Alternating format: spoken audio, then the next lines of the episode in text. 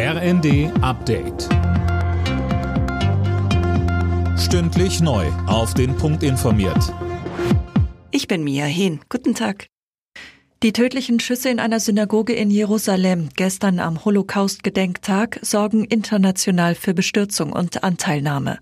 Ein Palästinenser soll sieben Menschen nach dem Gebet erschossen haben. Alina Tribold. Der deutsche Botschafter in Israel Seibert sprach von einem bösartigen Terrorakt gegen Juden am Holocaust-Gedenktag. Auch UN-Generalsekretär Guterres und US-Präsident Biden verurteilten die Tat scharf.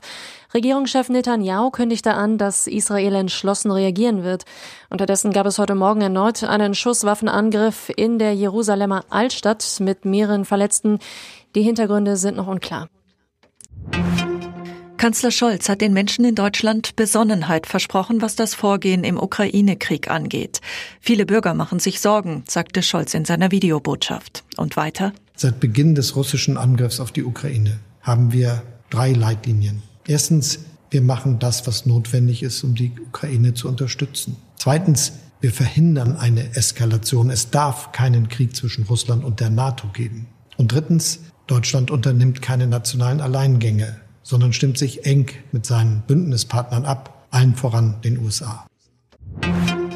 Das Startdatum für das neue 49-Euro-Ticket steht. Laut Bund und Ländern soll es am 1. Mai losgehen, und zwar in Form eines monatlich kündbaren Abos. Einiges ist aber noch ungeklärt, zum Beispiel, ob es das Ticket auch in Papierform geben wird. In der Fußball-Bundesliga steht heute unter anderem das Berliner Stadtderby an. Mit einem Sieg gegen die Hertha könnte Union punktemäßig mit Tabellenführer Bayern gleichziehen. Die Münchner sind dann am Abend im Topspiel selbst gegen Eintracht Frankfurt gefragt. Alle Nachrichten auf rnd.de